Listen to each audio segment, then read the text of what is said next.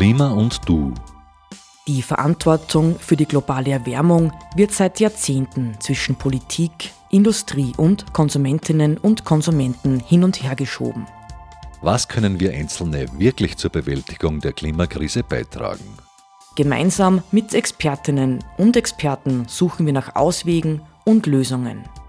Die wöchentliche Informations- und Diskussionssendung der freien Medien in Oberösterreich.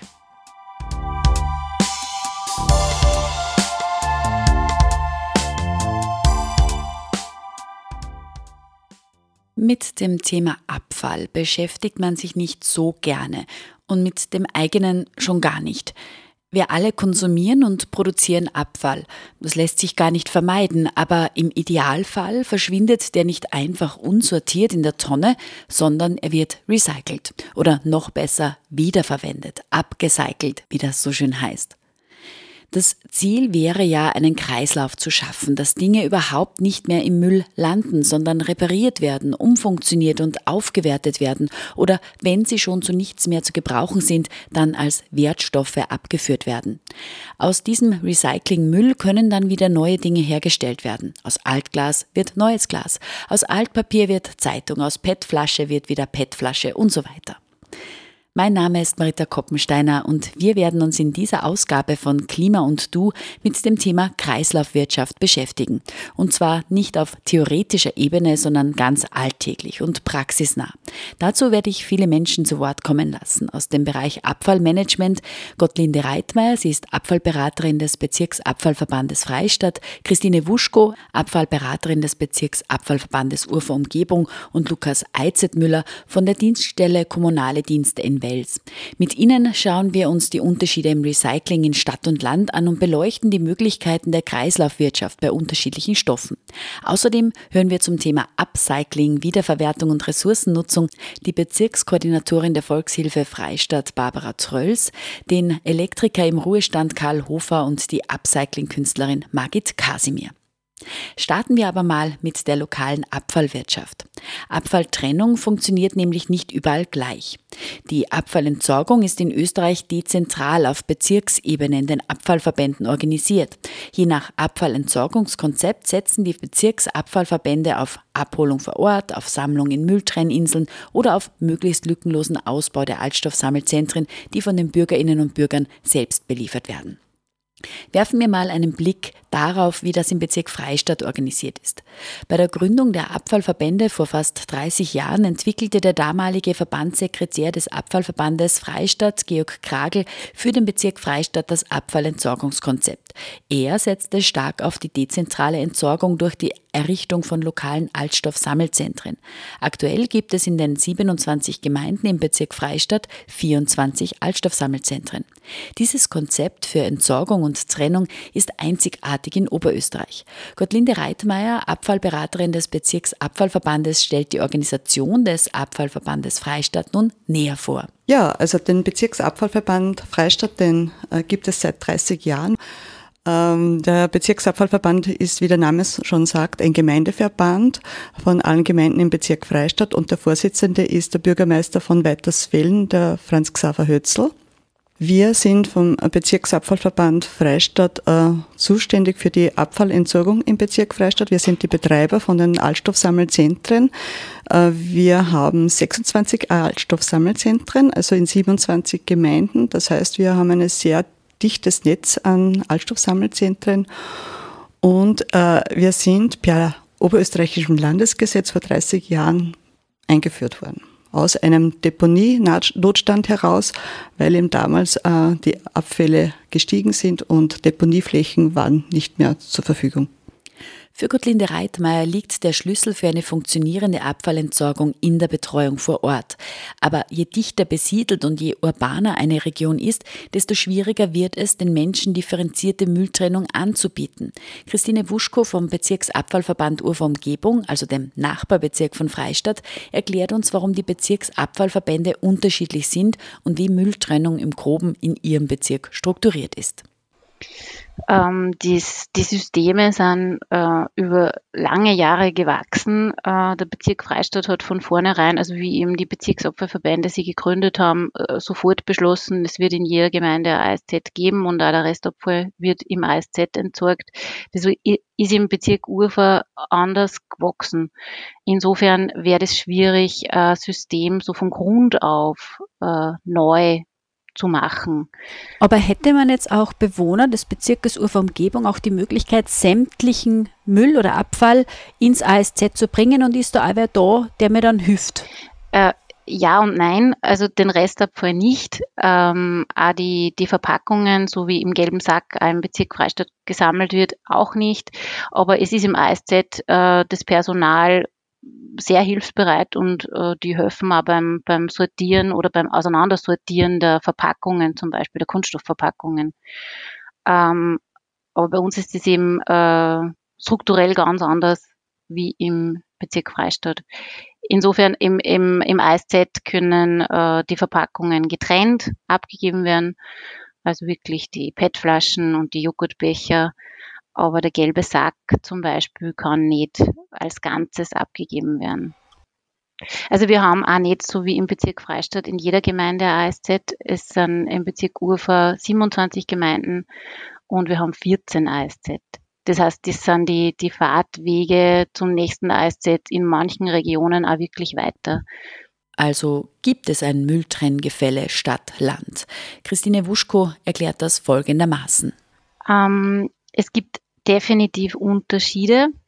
Ähm, die äh, eher ländlichen Regionen, die haben halt äh, wirklich die, den Vorteil, dass sie viel Raum zur Verfügung haben im Haus, weil sie ja meistens Einfamilienhäuser sind. Ähm, und eben diese suburbanen ähm, Vorstädte von Linz, die sind äh, wirklich schon sehr städtisch strukturiert, in dem Sinn, dass es halt viel, viel mehr Parteienhäuser gibt, die halt dann gemeinsam die Abfalltrennung organisiert haben. Und insofern merkt man auch einen Unterschied in dem, wie die Personen ähm, ihren Müll trennen. Ja. Die Vorsammlung ist halt relevant äh, und in einem Haus kann man wirklich sagen, okay, ich habe einen, einen Trennturm oder ähnliches, wo ich meine, meinen Abfall auch schon vortrenne. Und insofern ist halt das Platzproblem wirklich ein großes. Ähm, in, ein, in, einer kleinen Wohnung, wenn da nur dazu eine Familie lebt vielleicht, die haben nicht den Platz, dass sie viel Dinge vortrennen, den Abfall eben. Der Grad der Mülltrennung unterscheidet sich in Stadt und Land also schon deutlich. Es liegt aber laut Christine Wuschko mehr an den Lagermöglichkeiten bzw. dem zur Verfügung stehenden Platz und den strukturellen Begebenheiten als am Willen der Bevölkerung. Ganz genau. Also das merken wir schon deutlicher, aber ich, ich bin halt grundsätzlich der Meinung, dass man nicht sagen kann, okay, es ist nur die Moral und die Menschen in Mehrparteienhäusern sind, ähm, ich will da nichts Böses sagen jetzt, ähm, aber eben, weil, weil ich glaube, dass man diesen, diesen Raumfaktor immer mit einbringen muss. Müssen also neue Strukturen geschaffen werden, um eine höhere Wertschöpfung aus dem Müll zu erzielen und den Recyclinggrad zu steigern? Ähm, ich glaube schon, dass durch so mh, neue äh, Strukturen, wie eben die Einführung vom gelben Sack, dass dadurch ähm, das Thema äh, wichtiger wird und sich Menschen auch Gedanken darüber machen, wie kann es denn nur besser machen. Allerdings, man kann auch nicht alles eben über einen Kamm scheren. Es ist, ähm, es kommt halt immer darauf an, wie die Menschen leben und wie viel Interesse wirklich da ist, wie viel ähm, Kapazität auch für solche Themen wie Müll überhaupt äh, zur Verfügung stehen. Aber ja, Öffentlichkeitsarbeit ist ein, ist ein ganz ein wichtiger Punkt und äh, fängt schon bei den Kleinsten an. Wir gehen immer in Kindergärten und Schulen und äh, das sind ja dann oft die, die äh, diese Themen in die Familien hineintragen und, und schauen, dass auch die Eltern mehr trennen und äh, schauen die Eltern dann auch genau auf die Finger. Besonders im städtischen Raum ist Mülltrennung schwieriger. Lukas Eizetmüller von der Dienststelle Kommunale Dienste in Wels erklärt uns, warum man in der Stadt mehr Probleme mit sortenreiner Mülltrennung hat. Ähm, da gibt es einen ganz einfachen Grund dazu. Nämlich ist es so, in einer Stadt oder in einem Ballungszentrum gibt es natürlich äh, weit mehr Wohnanlagen oder größere Wohnblöcke, äh, wo mehrere Menschen beisammen sind und die haben natürlich, die teilen sich einen, einen Abfallplatz und äh, da fühlt sich keiner persönlich dafür zuständig oder ist er vielleicht ein bisschen anonym unterwegs. Und, und deswegen kann es natürlich passieren, dass da mal was in einer Tonne land, landet, wo es eigentlich nicht hingehört. Äh, anders ist das in die ländlichen Gegenden, wo jeder seine eigene Abfalltonne hat und dafür selbst verantwortlich ist. Und da funktioniert das in der Regel besser. Ein weiteres Problem ist der öffentliche Müll, also jener Abfall, der in Mistkübeln im öffentlichen Raum entsorgt wird. Es fällt sehr viel ähm, Restmüll an in den Parks vor allem und auf den Gehwegen und auch in den Fußgängerzonen in der Innenstadt. Ähm, allerdings wird das alles über den Restmüll entsorgt.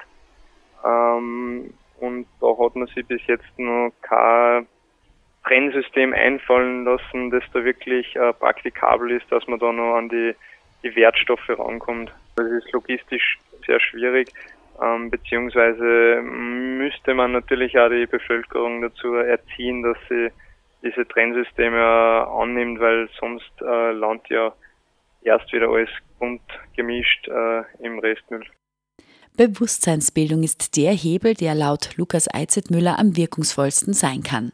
Natürlich fängt das Ganze schon in der, in der Schule an, wo unsere Abfallberater großartige Arbeit leisten und immer wieder Schulbesuche machen und dort von klein auf die äh, Kinder quasi spielerisch erziehen, die äh, Abfälle in die richtigen Behälter zu geben. Ähm, wir versuchen das aber dann auch äh, über Öffentlichkeitsarbeit ähm, mit Inseraten oder sonstigen Werbeschaltungen. Wir haben uns jetzt in der Stadt Wels ähm, eine Werbefläche bei einem Linienbus genommen, und äh, bewerben da das richtige Trennen und versuchen da die Bevölkerung ein bisschen zu animieren mhm. ähm, mit der Werbung auf dem Linienbus, der durch die Stadt Wels kurft.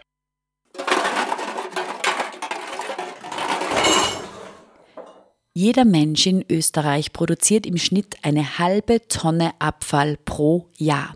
Das sind 500 Kilogramm Müll und da ist alles eingerechnet. Vom Plastiksackerl über Sperrmüll, Recyclingmaterialien, Biomüll etc. etc. Und die Tendenz ist steigend. Laut Umweltbundesamt nahmen Siedlungsabfälle aus Haushalten und ähnlichen Einrichtungen zwischen 2018 und 2019 um 2 Prozent zu. Gleichzeitig wuchs die österreichische Wirtschaft um 1,4 Prozent, die Bevölkerung um 0,5 Prozent. Die Zunahme des Abfalls ist damit also nicht ganz erklärt. Wir werfen nun wieder einen Blick in unsere Region. Wie schaut das im Sendegebiet des Freien Radio Freistaats aus? Trifft der Anstieg der jährlichen Abfallmengen auch hier zu? Dazu hören wir wieder Gottlinde Reitmeier vom Bezirksabfallverband Freistadt. Die Aufnahmen stammen aus einem Gespräch, das Tobias Steurer mit ihr geführt hat. Die jährlichen Anstiegsraten kann ich jetzt nicht so ad hoc sagen, aber ich würde gerne einen Überblick geben, wie sich die Abfallmengen in den letzten 25 Jahren entwickelt haben. Und da ist festzustellen, dass die Restabfallmenge 1995, ich spreche jetzt halt von Kilogramm pro Einwohner, 78 Kilogramm waren und jetzt liegen wir 2020 bei 87 Kilogramm. Das ist kein großer Anstieg äh, bei den Restabfallmengen, bei den 78 Kilogramm, da war die Sperrmüllmenge auch dabei, möchte ich dazu sagen. Also man kann sagen, die Hausabfallmenge ist um ein Drittel gestiegen. Was aber besonders gestiegen ist, sind die Altstoffmengen. Das hängt sicher mit dem äh, Konsum zusammen. Äh, die hat sich verdoppelt. Und die biogenen Abfälle, die haben sich verdreifacht. Also das ist die ähm, Biotonne, biogenen Küchenabfälle, der Gras- und der Strauchschnitt. Was ist also die Lösung, diesem Mehr an Abfall Herr zu werden? Immer häufiger hört man das Schlagwort Kreislaufwirtschaft. Aber was ist damit jetzt genau gemeint? Also die Kreislaufwirtschaft, äh, so wie sie jetzt in den Medien kommuniziert wird, äh, hängt damit zusammen, dass das EU-Parlament 2018 äh, das EU-Kreislaufwirtschaftspaket in die Gänge gebracht hat. Und zwar äh, will man die Wirtschaft von der linearen zu einer Kreislaufwirtschaft entwickeln. Das heißt, man will Abfälle äh, vermeiden, recyceln und damit Ressourcen äh, und das Klima schonen. und äh, man hat so eine Art äh, Zero Waste Programm entwickelt. Das ist auf dem Papier. Dazu äh, gibt es verschiedene Richtlinien auf EU-Ebene. Das ist die Abfallrahmenrichtlinie.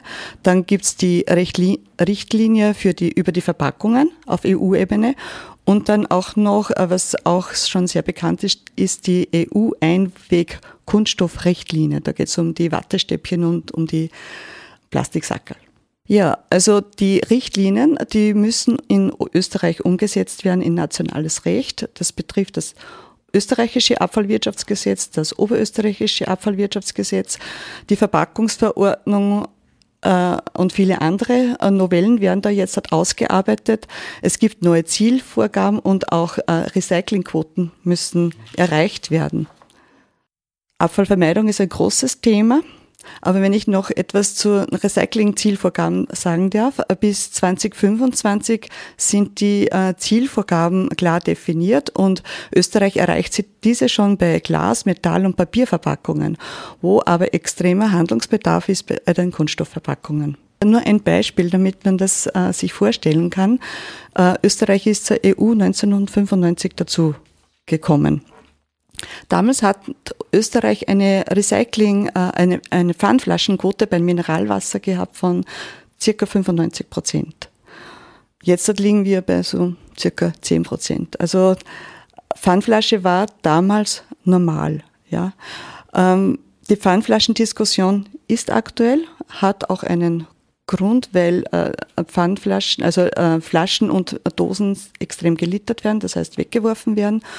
Und wir im Bezirk Freistadt haben äh, eine getrennte Sammlung etabliert in den Altstoffsammelzentren, aber da kommen wir noch später dazu. Und was genau sind jetzt die Aktivitäten des Bezirksabfallverbandes in der Kreislaufwirtschaft? Äh, von Beginn an hat der Bezirksabfallverband Freistadt auf äh, zwei äh, Säulen gesetzt in der Abfallentsorgung. Das ist die getrennte Altstoff- und Problemstoffentsorgung und die Entsorgung von den biogenen Abfällen, dass wir das äh, in die Gänge bekommen. Da war mein, Vor also mein früherer Chef, der Georg Kragel, federführend, der hat dieses Konzept ausgearbeitet.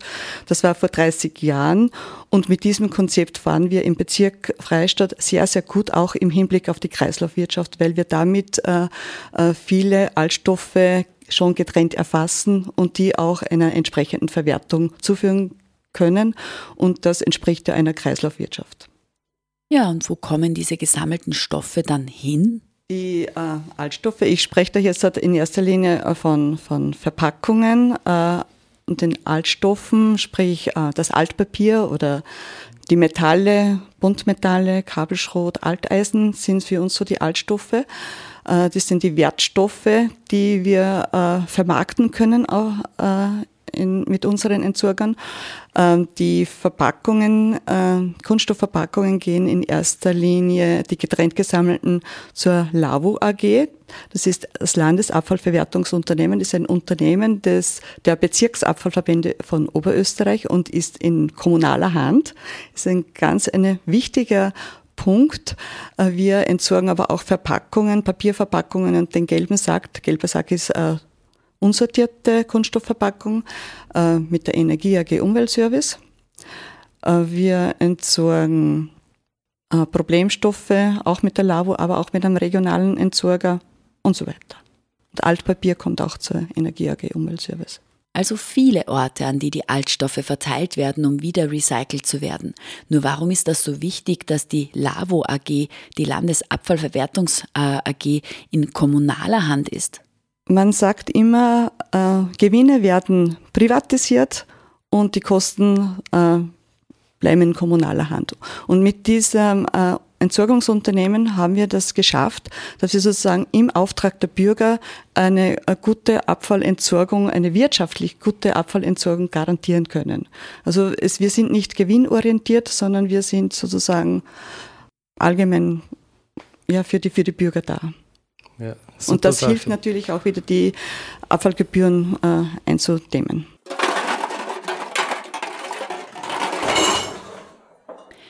Bei Kreislaufwirtschaft denkt man gleich mal an PET-Flaschen, Glas und Metallrecycling. Aber ein Großteil unserer Abfälle entsteht ja auch durch unsere Ernährung. Lebensmittelabfälle machen einen guten Teil unseres Abfalls aus. Und da geht es nicht nur um ein paar Nudeln, die wir zu viel gekocht haben oder die Kartoffelschalen. Hierzu ein paar Fakten. Rund ein Drittel der für den menschlichen Verzehr bestimmten Lebensmittel geht verloren bzw. wird verschwendet. Allein in der EU sind das jährlich 88 Millionen Tonnen Lebensmittel, die verschwendet werden bzw. verloren gehen. Das sind 20 Prozent der gesamten produzierten Lebensmittel.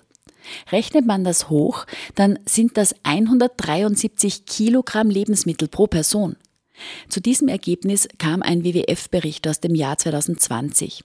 Lebensmittelverschwendung ist also ein ethisches und ein klimaökologisches Problem. Denn Lebensmittelverschwendung ist für 3,3 Gigatonnen CO2-Emission verantwortlich. Nur um das mal in Relation zu sehen, aktuell werden global jährlich 51 Gigatonnen CO2-Äquivalente ausgestoßen. Also knapp 6,5 Prozent der weltweiten CO2-Emissionen entstehen rein durch weggeschmissene Lebensmittel. Nun kann man den Agrarsektor und die Welthandelsstrukturen nicht über Nacht ändern, aber ein sorgsamer, sparsamer Umgang mit Lebensmitteln und die korrekte Entsorgung von biogenen Abfällen kann auch schon viel bewirken. Wir kommen vom Globalen wieder zurück zum Regionalen und schauen uns an, wie Kreislaufwirtschaft im Bezirk Freistadt bei den biogenen Abfällen funktioniert und wo es noch Verbesserungspotenzial gibt. Dazu hören wir wieder Gottlinde Reitmeier vom Bezirksabfallverband Freistadt. Uns war von Anfang an bewusst, dass wir den Kreislauf der biogenen Abfälle äh, schaffen müssen und äh, die Kreislaufverwirtschaftung funktioniert wirklich beim organischen Kreislauf. Ja. Wir sammeln im Bezirk Freistadt äh, 50 Kilogramm pro Einwohner an äh, biogenen Küchenabfällen. Das ist äh, in der Stadt mehr als am Land. Natürlich verschiebt sich das ähm, den dichter besiedelten Strukturen muss man das anbieten, weil da gibt es auch keine Gärten oder keine Kompostbehälter, äh, wo man sonst die biogenen Abfälle entsorgen könnte. Also das ist äh, eine ganz wichtige äh, Geschichte beim Abfallverband. Wir haben äh, Landwirte gefunden. Es sind äh, 22 Kompostierer im Bezirk Freistadt, die diese biogenen Küchenabfälle, den Gras und den Strauchschnitt verarbeiten. Wir, äh, sie verarbeiten auch äh, über 150 Kilogramm pro Einwohner an Gras- und Strauchschnitt. Also wir haben im Bezirk Freistadt äh, dieses System etabliert und man sieht, es funktioniert. Und es funktioniert auch deshalb sehr gut, weil es ein regionaler Kreislauf ist. Das heißt, diese Abfälle werden nicht in Großanlagen nach Linz oder nach Wels oder sonst wohin transportiert, sondern werden hier im Bezirk Freistadt verarbeitet.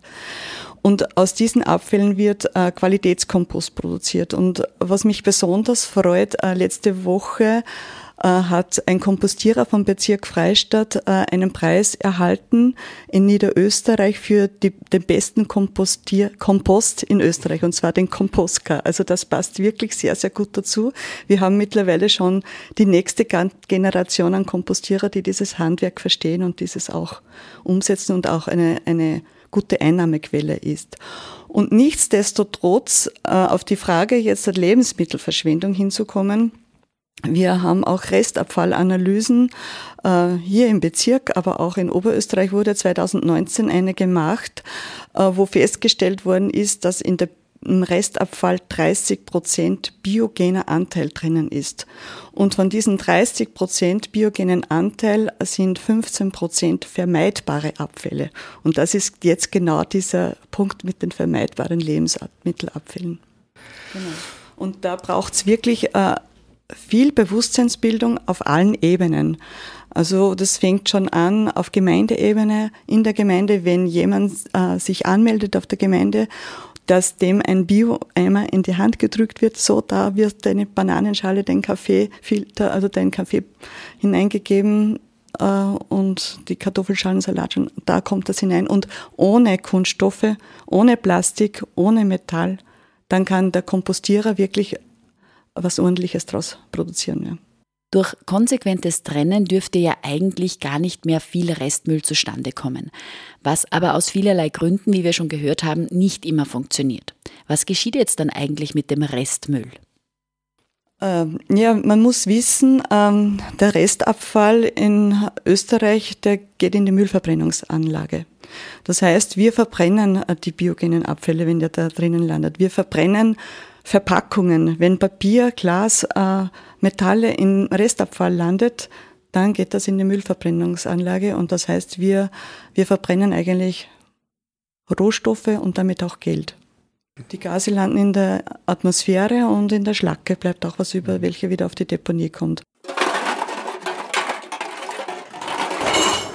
We dress for success. Kleider machen Leute. Ja, sie machen aber auch Müll. Allein 2019 sind in Österreichs Haushalten 40.500 Tonnen Textilien getrennt gesammelt worden. Dazu kamen noch ca. 16.700 Tonnen gewerblicher Textilabfall, also knapp 60.000 Tonnen Textilien und das ist nur das, was getrennt gesammelt wurde. Textilmüll macht im Restmüll auch einen Anteil von 4% im gemischten Siedlungsabfall aus. Hochgerechnet auf Österreich sind das dann nochmal 60.000 Tonnen. Wir hören noch mal rein in das Interview, das Tobias Steurer mit Gottlinde Reitmeier vom Bezirksabfallverband Freistadt geführt hat. Sie hat nämlich regionale Zahlen, was Textilabfälle betrifft. Also ich kann die Zahlen vom Bezirk Freistadt sagen, wie viele Textilien in den Altstoffsammelzentren äh, getrennt übernommen werden. Das waren 2020 89 Tonnen Textilien und 8 Tonnen Schuhe. Äh, es ist so, wir übernehmen noch tragbare äh, Kleidung und auch Schuhe und ähm, kaputte Schuhe, kaputte Textilien gehen in den Restabfall. Und im Restabfall landen ähm, laut oberösterreichischen Restabfallanalyse auch eine erhebliche Menge an Textilien. Ich gehe aber davon aus, dass im Bezirk Freistadt die Textiliensammlung über die ASZ sehr gut angenommen wird und in Bezirk Freistadt äh, tritt als Sammler auch noch die Volkshilfe auf, wo direkt äh, Textilien abgegeben werden können und über Container auch dort, dort abgegeben werden können. Textile werden von der Volkshilfe aussortiert und äh, die guten Textilien im Volkshilfe-Shop gekauft. Da kann man sehr nette Secondhand-Ware und die Textilien, die jetzt nicht im Restmüll landen, aber bei euch im Altstoffsammelzentrum, wohin kommen die? Diese Textilien, die gehen ähm, zu unseren äh, Entsorgungsunternehmen, zur Lavo nach Wales und die haben äh, Verträge mit Sortierbetrieben, textilen Sortierbetrieben in, in Europa. Da werden die Textilien sortiert nach Männerkleidung, Frauenkleidung, Kinderkleidung, Winter-, Sommerkleidung, Schuhe und so weiter äh, und kommt dann auch auf Second-Hand-Märkte in Länder, wo das Einkommen nicht so gut ist wie in, in, in Europa, nach Afrika, nach Asien und so weiter. Also wir schicken die Textilien in den Kreis.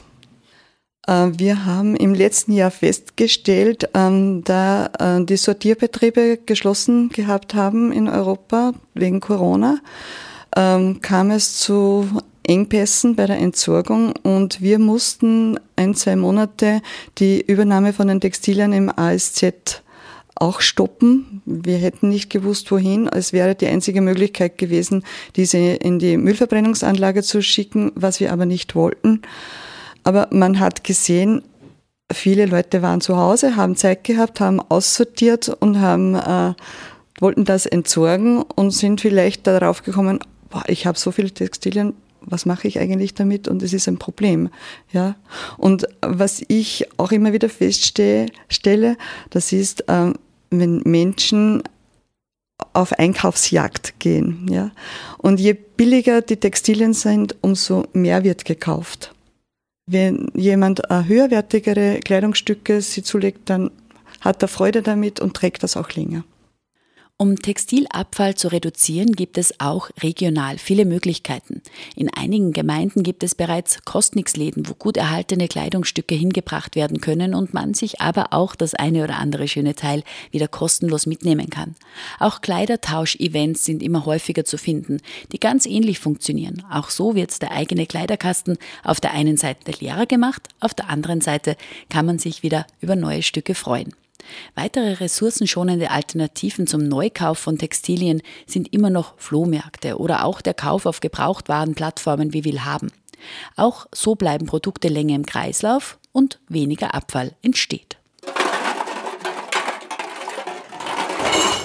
Plastik, Papier, Textilien und vieles mehr lässt sich recyceln. Bei manchen Stoffen, wie zum Beispiel Papier, geht das relativ leicht, dass aus Altstoffen wieder was Neues wird. Andere Stoffe sind da etwas problematischer, zum Beispiel Batterien. Bei denen ist es auch besonders schädlich, wenn die im allgemeinen Restmüll landen und nicht ordnungsgemäß entsorgt werden. Und das sind nicht mal so wenige. Geschätzte 800 Tonnen Geräte, Altbatterien und Akkus landen jedes Jahr nicht dort, wo sie hingehören. Dabei gäbe es unzählige Sammelboxen und auch in den Altstoffsammelzentren stehen Behältnisse für die Entsorgung zur Verfügung. In Österreich werden nur 48 Prozent der Batterien tatsächlich gesammelt, also weniger als die Hälfte. Damit sind wir nur knapp über der EU-Vorgabe von einer Sammelquote von 45 Prozent. Wie das im Bezirk Freistadt aussieht, das weiß wieder Gottlinde Reitmeier. Also wir sammeln im Bezirk Freistadt in den Altstoffsammelzentren 24 Tonnen an Gerätebatterien. Das sind scheinbar noch immer zu wenig und da gebe ich recht, weil wir das auch bei diversen Restabfallanalysen immer wieder feststellen, dass sich da Spielzeug äh, Spielzeug befindet mit, mit Batterien oder auch einzelne Batterien. Ähm, in vielen Haushalten kullern Batterien in den Laden irgendwo herum. Da habe ich dann auch noch ein, eine Werbung in eigener Sache, wie man das dem entgegen, äh, was man da machen kann. Ich wollte aber noch dazu etwas sagen, und zwar betrifft das die Lithiumbatterien. Mhm. Lithiumbatterien äh, sind richtige Kraftwerke, äh, haben aber den Nachteil, dass sie nicht ganz restentleert werden. Und äh, das heißt, wenn noch äh, Strom in diesen Batterien drin ist und die Pole sind nicht abisoliert, dann kann es zu Kurzschluss kommen. Und wenn diese Batterien im Restabfall entsorgt werden und die gelangen dann über die Hausmüllabfuhr oder über die Restabfallsammlung in den Altstoffsammelzentren in die, in die Restabfallsammlung, das ist in einem Presscontainer und das wird verdichtet, dann kann es zu einer Explosion kommen. Und wir hatten so einen Fall schon und äh, war Gott sei Dank geistesgegenwärtig die AZ-Mitarbeiter, die gesehen haben, es brennt und die haben das dann sofort rausgeholt. Aber das ist eine ganz, ein ganz großes Problem und da muss man wirklich die Menschen darauf aufmerksam machen, Lithiumbatterien, mit denen ist nicht zu spaßen und wer sich mit solchen Batterien umgibt, beziehungsweise diese entsorgt, äh, muss das mit der nötigen Vorsicht machen.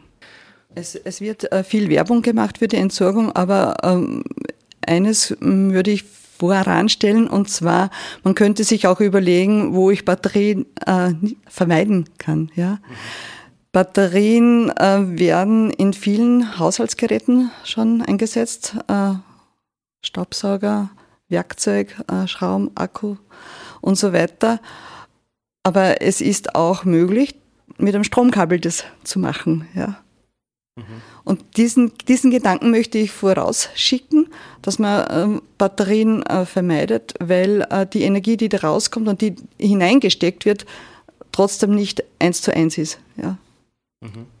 Batterierecycling funktioniert. Es werden viele Metalle rückgewonnen. Ähm, frühere Batterien sind auch schwermetallbelastet gewesen. Auch wichtig, dass das ähm, entsprechend aufbereitet wird. Es gibt äh, Betriebe, die sich mit der Gerätebatterie, mit der Batterieaufbereitung äh, intensiv beschäftigen. Lithium-Batterienaufbereitung äh, ist ein Zukunftsthema. Äh, man wird versuchen, den Reststrom daraus zu äh, gewinnen und dann anschließend äh, wieder aufzubereiten. Es braucht eine kritische Masse, damit ein, ein Recycling sinnvoll ist, wirtschaftlich sinnvoll. Ähm, wir äh, vom Bezirk Freistadt, äh, wir liefern die Gerätebatterien und Lithiumbatterien wieder zu unserem regionalen Entsorger nach Wels. Äh, und der gibt diese weiter an die Firma Saubermacher in der Steiermark. Die betreiben äh, eine spezielle Batterienaufbereitungsanlage mhm. und sind da äh, führend in der Forschung auch. Mhm. Im ASZ werden aber keine Lithiumbatterien von Autos übernommen, maximal von E-Bike-Batterien. Ähm, wir haben in den Altstoffsammelzentren Aufkleber für ähm, Gurkengläser, ausgediente Gurkengläser oder Marmeladegläser. Ähm, da kann man Altbatterien, Etiketten draufkleben, äh, damit dann alle Familienmitglieder wissen, wo man die im Haushalt sammeln kann. Dieses Glas dann mitnehmen ins Altstoffsammelzentrum und ausleeren und wieder weiterverwenden. Und solche Aufkleber sind in den Altstoffsammelzentren erhältlich. Das ist jetzt schon mal ein netter Praxistipp für das Sammeln von Batterien. Aber wie auch bei allem Abfall liegt das größte Potenzial in der Vermeidung. Mit diesem Abschlussappell möchte ich Gottlinde Reitmeier, Abfallberaterin beim Bezirksabfallverband Freistadt, noch einmal abschließend zu Wort kommen lassen. Also von meiner Seite möchte ich äh, dazu sagen, dass in der Vermeidung das größte Potenzial liegt, auch in der Wiederverwendung, damit wir äh, unseren Materialverbrauch, unseren Ressourcenverbrauch reduzieren, dass wir Lebensmittel, unsere Lebensmittelverschwendung äh, in den Griff bekommen. Wäre auch anzudenken, dass die Lebensmittel einen höheren Preis bekommen. Das ist auch eine äh, Maßnahme, wo wir dann vielleicht weniger wegwerfen. Und was ich noch sagen wollte, wie in, insofern hat die Welt für uns und die Erde für uns alles, äh, kann alles bieten. Es, hat, es ist genug da für jedermanns Bedürfnisse, aber es ist nicht genug da für jedermanns Gier. Nach so vielen Einblicken in die Abfallentsorgung und die damit verbundene mehr oder weniger gut funktionierende Kreislaufwirtschaft in Österreich möchte ich mich nun einer etwas anderen Definition von Kreislaufwirtschaft zuwenden. Dinge wegzuwerfen und sie dem Recycling zuzuführen, ist ja eigentlich erst der letzte Schritt in der Verwertungskette. Ich kann ja auch schon vorher Dinge wiederverwerten, reparieren und aufwerten. Im Folgenden habe ich euch ein paar Beispiele mitgebracht, die Müll vermeiden und vielen Dingen zu einem längeren Leben verhelfen können. So habe ich zum Beispiel mit Barbara Trölls gesprochen. Sie ist Bezirkskoordinatorin der Volkshilfe Freistadt. Die Volkshilfe betreibt in Freistadt einen Revital-Shop, in dem Secondhand-Ware zu sozial und sehr verträglichen Preisen auf neue Besitzer und Besitzerinnen wartet. Außerdem veranstaltet die Volkshilfe regelmäßig sogenannte Näh- und Reparaturcafés. Was das genau ist und wie das funktioniert, erzählt uns jetzt Barbara Trölls. Ja, also Näh- und Reparaturcafé, das kann man sich so vorstellen, äh, Menschen kommen zu uns mit Dingen, die äh, einen kleinen Defekt haben, sage ich mal. Das kann sein die Bluse, wo vielleicht eine Naht aufgegangen ist oder der Mixer, der nicht mehr funktioniert oder die Kaffeemaschine. Die kommen zu uns und bei uns warten dann circa zehn Ehrenamtliche, die uns tatkräftig dabei unterstützen und den Menschen dann zeigen und vielleicht sie selber auch anleiten, wie kann ich mir selber vielleicht beim nächsten Mal das reparieren und helfen gemeinsam zusammen und versuchen, diese Dinge wiederherzustellen. Mhm. Seit wann gibt es das? Also bei uns gibt es jetzt seit 2015. 2015 haben wir das als LIDA-Projekt eingereicht und 2016 haben wir dann wirklich gestartet im Jänner. Also es hat 2015, Ende 2015 eine Auftaktveranstaltung gegeben. Da war damals der Heini Staudinger von den Schuhwerkstätten, äh, von den Waldviertler Schuhwerkstätten bei uns zu Gast. Und ja, und seitdem läuft das regelmäßig. Mhm. Findet bei uns im, im Haus der Wohnoase, Volkshilfe Wohnoase, kennen vielleicht die einen oder anderen. Das ist unser betreutes Wohnen. Und da im Keller der Wohnoase haben wir einen tollen Raum, den wir uns mit dem Eltern-Kind-Zentrum teilen. Und da darf es auch ein bisschen schmutzig werden, das ist ja ganz wichtig. Was beim Reparieren und, und braucht. Ja, da genau. wird gearbeitet. Ganz genau. Und da findet das statt. Wie ist da die Idee entstanden, dass man sowas überhaupt braucht? Ist das irgendwie aus dem Volkshilfe-Shop herausgekommen? Ja, genau. Also wir beschäftigen uns ja von der Volkshilfe schon sehr lange mit Ressourcenschonung und mit der Wegwerfgesellschaft und haben dazu ja natürlich äh, in ganz Oberösterreich Volkshilfeshops oder betreiben wir. Und immer wieder sind Menschen zu uns gekommen, die entweder gefragt haben, ob wir nicht kleine Reparaturen anbieten, beziehungsweise uns Dinge gespendet haben, wo sie gesagt haben, das ist eigentlich noch gar nicht alt, habe ich noch nicht lange, das, da ist sicher nicht viel kaputt und trotzdem muss ich es wegschmeißen und ich mag aber eigentlich nicht und haben uns das dann gebracht. Und ähm, eines Tages ist ein ähm, Freistädter zu mir gekommen, ein, ein, Pensionierter, der früher in diesem Bereich tätig war und der hat mir erzählt, er würde so gerne in seiner Pension noch etwas tun, würde gerne seine Fertigkeiten auch anderen zeigen und da ist dann irgendwie der Wunsch oder die Idee entstanden, das könnten wir ja probieren Mhm. Das heißt, es werden auch die Sachen, die im Volkshilfeshop teilweise defekt sind, dann in diesem Näh- und Reparaturcafé hergerichtet oder gibt es dafür wieder extra? Also dafür gibt es wieder extra Zeit äh, eigentlich, weil sonst hätten wir ja nicht Zeit für unsere Kunden und Kundinnen. Die mhm. Der Volkshilfeshop läuft ja so unter dem, unter dem Namen Revital Shop, oder? Genau, ganz Wofür genau. steht das eigentlich? Also Revital Shops sind nicht alle Shops, sind, äh, nicht alle Volkshilfeshops, sondern da geht es immer darum, die Revital Shops, also wir in Freistadt haben das auch, haben einen Vertrag mit dem Altstoffsammelzentrum. Also da haben wir mit mehreren im Bezirk einen Vertrag. Und das heißt, unsere Mitarbeiter fahren da einmal in der Woche in diese Altstoffsammelzentren und die legen uns auch diese Sachen äh, weg, weil ja auch in den Altstoffsammelzentren sehr viele Dinge abgegeben werden, die noch, äh, ja, die noch einem zweiten Ver Verwendungsweg zugeführt werden mhm, können. Die vielleicht einer nicht mehr brauchen kann, aber für einen anderen noch ganz gut sind. Genau, wo vielleicht äh, eben nur der Henkel fehlt oder, oder Bücher zum Beispiel oder Geschirr, ganz viel. Und es wird dann von uns abgeholt Elektrogeräte werden angesehen und werden dann unter Revital-Produkte wieder bei uns zu einem günstigen und sehr sozialen Preis weitergegeben. Mhm. Wenn wir jetzt wieder zurückkommen zum Näh- und Reparaturcafé, ähm, da kann eigentlich so ziemlich alles repariert werden, wenn es über gewisse Größe nicht hinausgeht, oder? Ja, genau. Also mit einer Waschmaschine tun wir uns ein bisschen schwer. Ähm, also alles, was man äh, geschickt tragen kann, sage ich mal, ist bei uns herzlich willkommen. Mhm. Wie viele Leute kommen da so im Schnitt pro Treffen? Es ist ja doch schon so ein bisschen, es hat schon Traditionswert schon fast. Ja, also sagen. inzwischen kennen es die meisten schon. Also da, äh, wir haben schon einige Male ja auch einen Bericht in der Zeitung gehabt, damit die Menschen einfach da ein bisschen äh, informiert sind. Ah, das ist sehr schwierig. Es kann sein, dass 10 kommen, es kann sein, dass 20 kommen. Es ist ganz verschieden eigentlich. Je nachdem, wie der Termin gerade fällt. Genau, je nachdem, wie der Termin mhm. fällt. Aber uns fällt auf, dass äh, sehr viele ältere Menschen kommen. Also wir haben da sicher noch einen Handlungsbedarf bei jungen Menschen, ihnen das einfach ein bisschen äh, ja, einfach ein bisschen das Augenmerk darauf zu legen, dass man nicht immer alles gleich, wenn es kaputt ist, gleich wegschmeißen muss. Mhm. Es geht ja ganz viel um, um Hilfe zur Selbsthilfe, oder? Also mhm. Also das ist so ganz ein, ein, wichtiger Punkt. Es geht nicht nur um das, dass jetzt Nein. der Mixer wieder geht. Genau, weil sonst wir wollen ja auch keine, keine Konkurrenz darstellen zu irgendwelchen Elektrohändlern, sondern wir möchten einfach gerne wieder Fertigkeiten, die früher vielleicht ganz selbstverständlich waren. Da hat das vielleicht der Großvater dem Sohn oder vielleicht der Tochter weitergegeben und das, das äh, verliert in unserer Gesellschaft immer mehr an Wert. Und das ist eigentlich auch eine Aufgabe, die wir in diesem Projekt sehen, dass man einfach äh, diese Fertigkeiten wieder weitergibt und, und eigentlich wieder den ähm, ja, diese Besonderheit eigentlich dieser Fertigkeiten erkennt, dass es eigentlich ganz was Tolles ist, wenn ich nicht wegen, jedem, äh, wegen jeder Kleinigkeit irgendwo jemanden brauche dazu, sondern dass es eigentlich ganz leicht ist und ich kann mir selber helfen. Mhm. Also gerade beim Nähen fällt mir das immer auf, dass viele sagen, ich habe eigentlich eh sogar noch daheim am Nähmaschine, jetzt bocke ich mir die vielleicht doch wieder mal aus und probiere es. Und das ist irgendwie...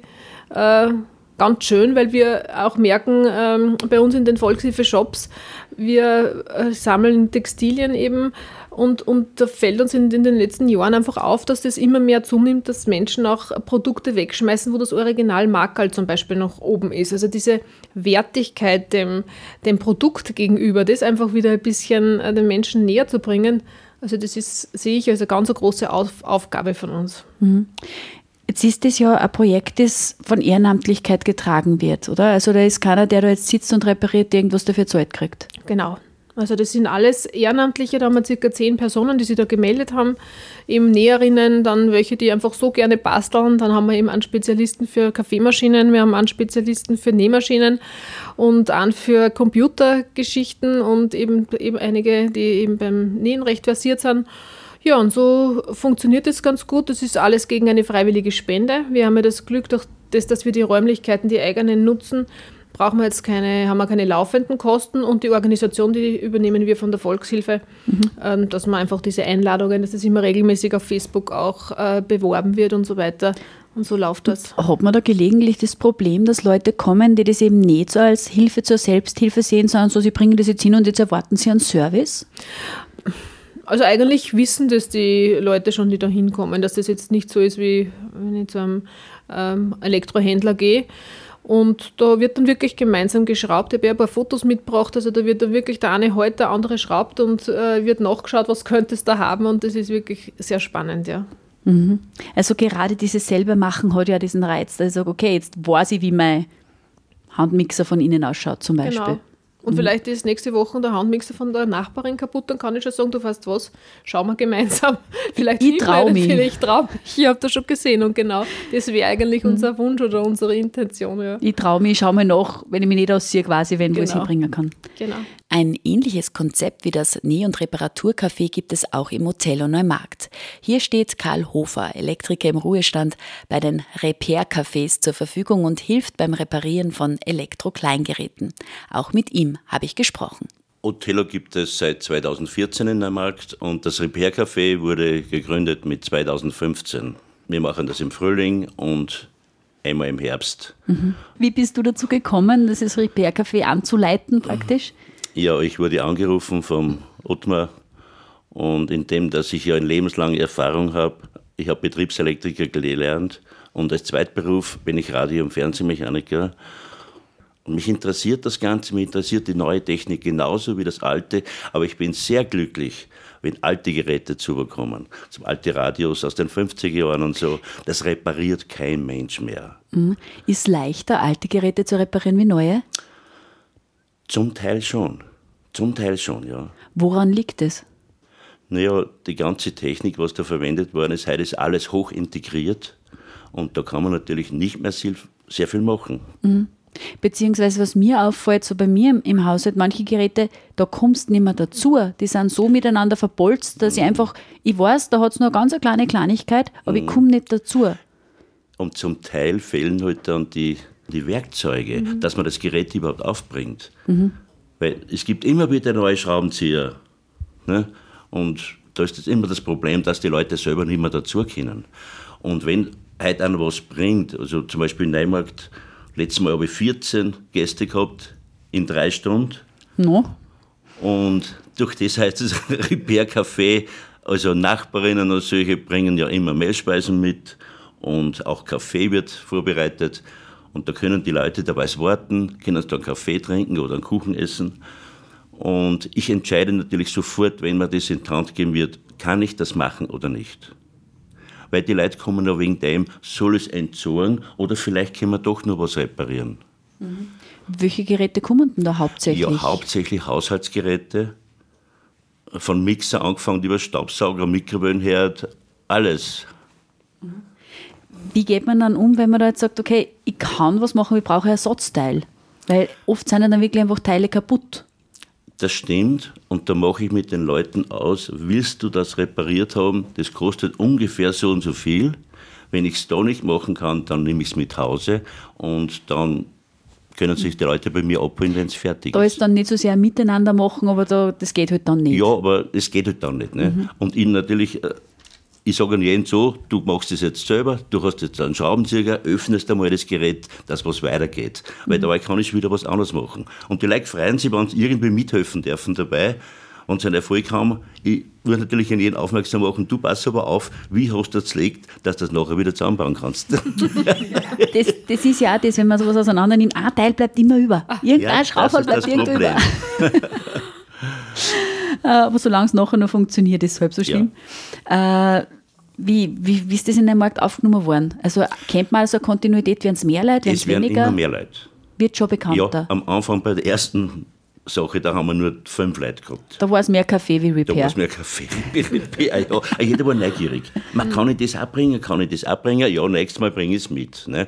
Und letztes Mal habe ich schon 14 gehabt. Ne? Und das ist für einen Neumarkt, naja, man, es könnte mehr sein, sage ich, aber viele nehmen sich nicht der Mühe wert, dass sie es bringen. Oder sie schauen sie. Ja, das kann ich doch nicht mehr herrichten lassen. Ne? Und im Endeffekt sind sie aber dann froh, wenn es wieder funktioniert. Mhm. Wenn man eben dann trotzdem nur den Mixer, den man schon seit 15 Jahren hat, dann nur nehmen kann. Wobei ich bemerkt, dass eben gerade alte Geräte auf die halten viel länger wie neue. Ja. Also die sind irgendwie dauerhafter gemacht. Und das Gerät sind sie gewohnt. Nein, und das geht mir so, oh, nein, nein, das ist nicht so. Und, und mhm. das liegt anders in der Hand.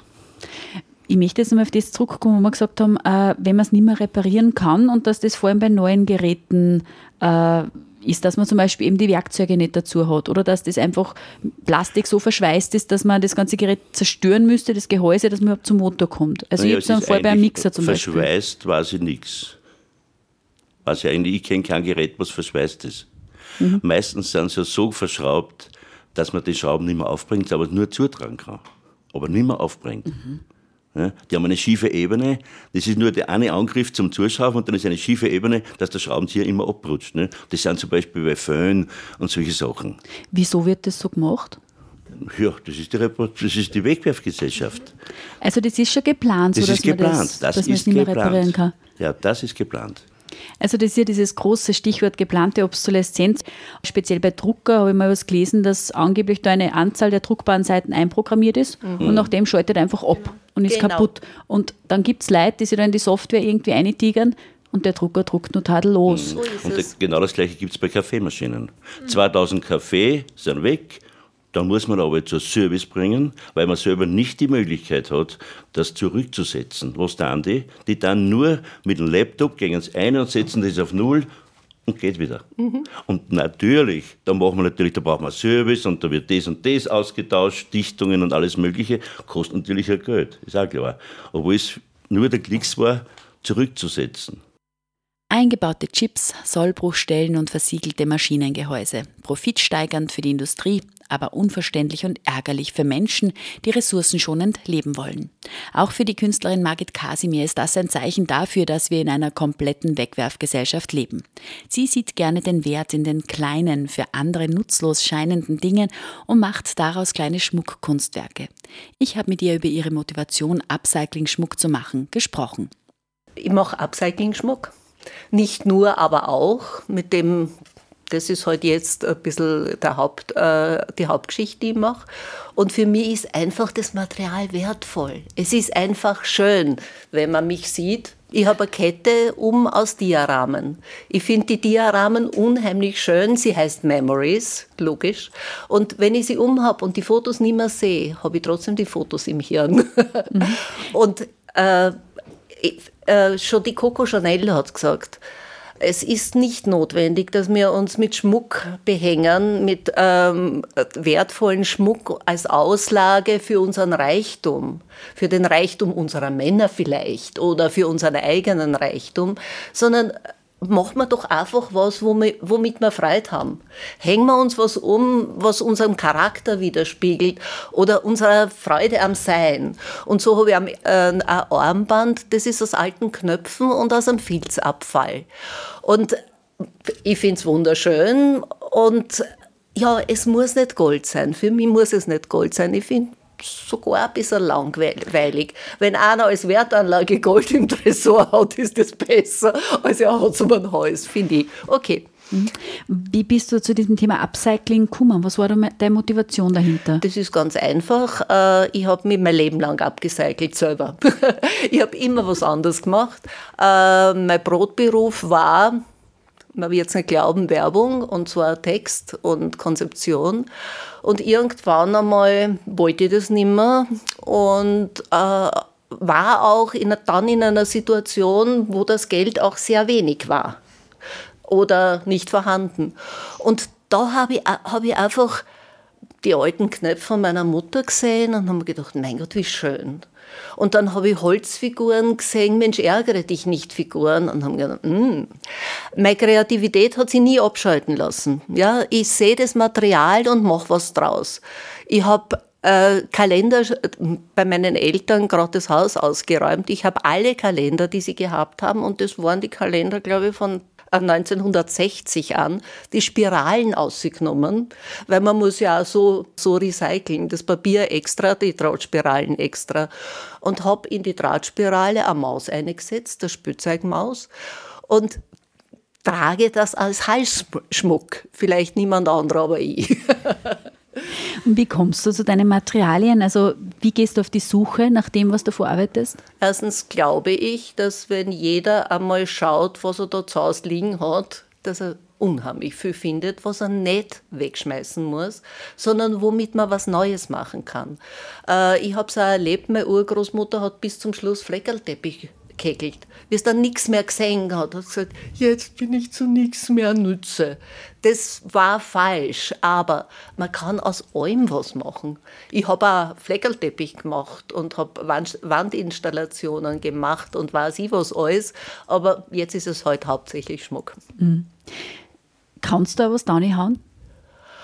Ja. Ja, das muss sein, weil sonst gehe ich total über, weil wir schenken in der Zwischenzeit so viele Leute Dinge. Ja. Aber dann wird es wirklich so entsorgt, wie es gehört. Das mache ich eigentlich ich habe damals, wie es angefangen hat, in Deutschland gelebt und habe damals schon Papier und Glas und Metall, das war selbstverständlich. Äh, aber man kann es trotzdem nicht von jedem verlangen, obwohl es notwendig wäre. Zum Beispiel hat meine Mutter bis zum Schluss, ich konnte sie nicht bekehren, gesagt, ich habe in meinem Leben schon nur recycelt, was nicht gestimmt hat. Ja? Und äh, es wäre schön, wenn, wenn jeder einmal daran denken würde, wie wichtig es ist. Also A, nutzen, ganz toll. Man kann super Sachen machen aus alten Dingen oder ins Repair-Café gehen und sagen, ja, ich lasse mir das reparieren. Und das ist mir wichtig. Und man kann schöne Sachen draus machen. Oh, pff, oder man sollte es richtig recyceln. Und das ist sehr, sehr wichtig. Mhm. Geht es dir jetzt in deiner Arbeit nur darum, Schmuck zu schaffen, also irgendwie ein Kunsthandwerk auszuüben, von dem du leben kannst, oder geht es dir um die Message, warum du diese Materialien verwendest? Natürlich geht es mir um die Message, weil dass man einfach etwas machen kann aus Dingen, die scheinbar wertlos sind. Spielzeug. Das sind so tolle Sachen, die man daraus machen kann. Kabeln. Ich mache jetzt Kabelketten auch. Lass sie ganz einfach stehen. Kabeln, mehrere Kabeln, die total ver verwurstelt sind. Und das, das Stück heißt dann Keep It Simple. Haben deine ganzen Schmuckstücke ja dann wirklich einen Titel wie ein Kunstwerk? Fast alle, ja. Ich habe zum Beispiel, ähm, das war eines meiner Anfangsstücke, da habe ich aus, einem, aus einer Konkursmasse äh, Regenstiefeln aus Plastik von einer Trachtenpupperl-Firma äh, geschenkt gekriegt. Daraus habe ich Ketten gemacht, die heißen Have a, have a nice rainy day. also hab einen netten regnerischen Tag oder freu dich am Regen, wie man so will. Mhm. Kaufst du auch Materialien oder nimmst du nur Sachen, die du wirklich irgendwie bekommst oder, äh, oder findest? Ich, ich ich nehme eigentlich nur äh, recycelbare Sachen, bis auf ganz, ganz wenige Dinge, die mir so gefallen, dass ich es dazu kaufen muss. Äh, Verschlüsse kaufe ich dazu. Ich versuche selbst die Dinge, wo ich meine äh, Items, also die, äh, die kleinen Dinge draufhänge, aus Gitarrenseiten zu machen. Ich ver versuche die Verschlüsse aus Plastik zu machen. Das geht aber nicht immer, mhm. gebe ich zu gerade für wirklich so Verbindungsmaterialien oder immer Schnüre, Kleber etc., die muss man natürlich dann wahrscheinlich zukaufen, aber der Rest ist wirklich abgecycelt. Schnüre musst du nicht dazu kaufen, weil es gibt Schuhrimmern. Ich war zum Beispiel in Freistadt in dem Einkaufszentrum in so einem Schuhhaus und habe gesagt, habt ihr nicht Schuhrimmern? Ich brauche halt Schuhrimmern. Die kommen mit einer riesen Kiste voller Schuhrimmern, die ihnen überbleiben die es wegschmeißen täten. Mhm. Ich habe die Kiste voller Schuhriemen genommen und mich riesig gefreut. Ob nun Upcycling, Reparatur, Wiederverwertung, Second-Hand-Kauf oder konsequentes Recycling. Umweltschonende Varianten mit unseren nicht mehr benötigten Dingen und Abfällen umzugehen gibt es viele. Aber selbstverständlich gibt es auch noch viele strukturelle Hürden, die eine lückenlose Kreislaufwirtschaft unmöglich machen.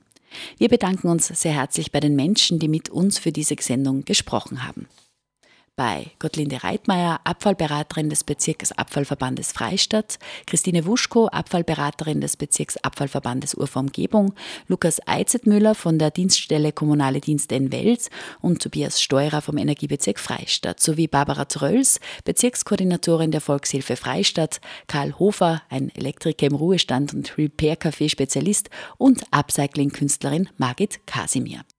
Das war Klima und Du die wöchentliche Informations- und Diskussionssendung der freien Medien in Oberösterreich. Am Mikrofon verabschiedet sich von euch Marita Koppensteiner.